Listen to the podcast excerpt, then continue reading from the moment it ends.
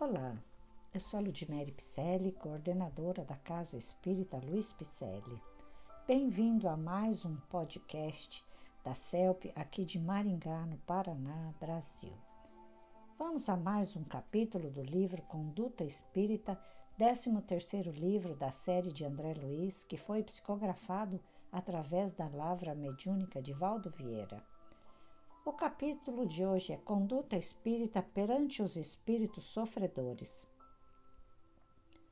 Abster-se da realização de sessões públicas para assistência a desencarnados sofredores, de vez que semelhante procedimento é falta de caridade para com os próprios espíritos socorridos, que sentem torturados o comentário crescente e malsão em torno de seu próprio infortúnio.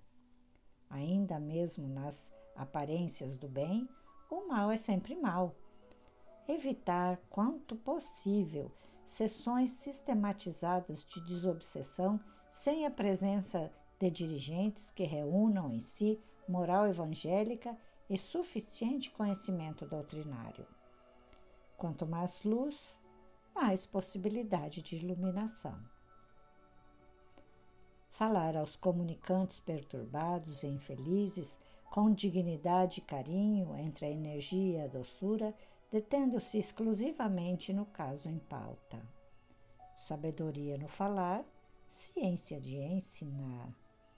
Sustar múltiplas manifestações psicofônicas ao mesmo tempo, no sentido de preservar a harmonia da sessão, atendendo a cada caso por sua vez em ambiente de concórdia e serenidade. A ordem prepara o aperfeiçoamento. Em oportunidade alguma, polemizar, condenar ou ironizar no contato com os irmãos infelizes da espiritualidade. A azedia não cura o desespero. Oferecer a intimidade fraterna aos comunicantes aplicando o carinho da palavra e o fervor da prece na execução da enfermagem moral que lhes é necessária.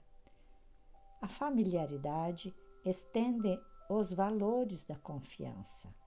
Suprimir indagações no trato com as entidades infortunadas, nem sempre em dia com própria memória, como acontece a qualquer doente grave encarnado. A enfermidade, desculpe, a enfermagem imediata dispensa interrogatório. Em Timóteo, Paulo diz: Mas é grande ganho a piedade com contentamento. Nós estamos fazendo leituras de livros e mensagens da doutrina espírita para assim entendermos melhor o Espiritismo redivivo, ditado pelos Espíritos e codificado por Allan Kardec bem como leitura de mensagens e livros trazidos por entidades espirituais aos médiuns, que são ícones na nossa doutrina. E assim, nós estamos falando de trabalhos mediúnicos. Né? Nós estamos aqui lendo a conduta que uma pessoa numa casa espírita tem que ter perante os espíritos que sofrem e que comparecem para serem ajudados nas sessões mediúnicas.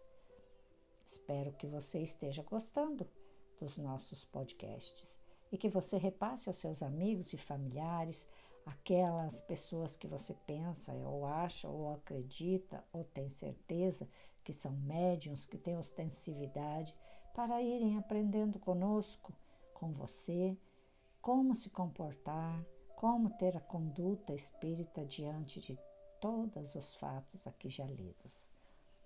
Então, se você gostou, vai até as nossas redes sociais e dê um alô nas nossas, nas nossas redes, lá no Facebook e Instagram com o nome Celpipicelli, dois L's. Acesse também, se quiser mais, mais detalhes a respeito dos nossos trabalhos, no nosso site www.celp-picelli.com.br. E desde já convidamos você para participar e assistir nossas lives às sextas-feiras, às 20 horas e 30 minutos aqui do Brasil, que estão sendo transmitidas através do Facebook e do YouTube com o nome Celpe Picelli. Receba o meu carinhoso abraço e muito obrigada pela sua companhia mais uma vez.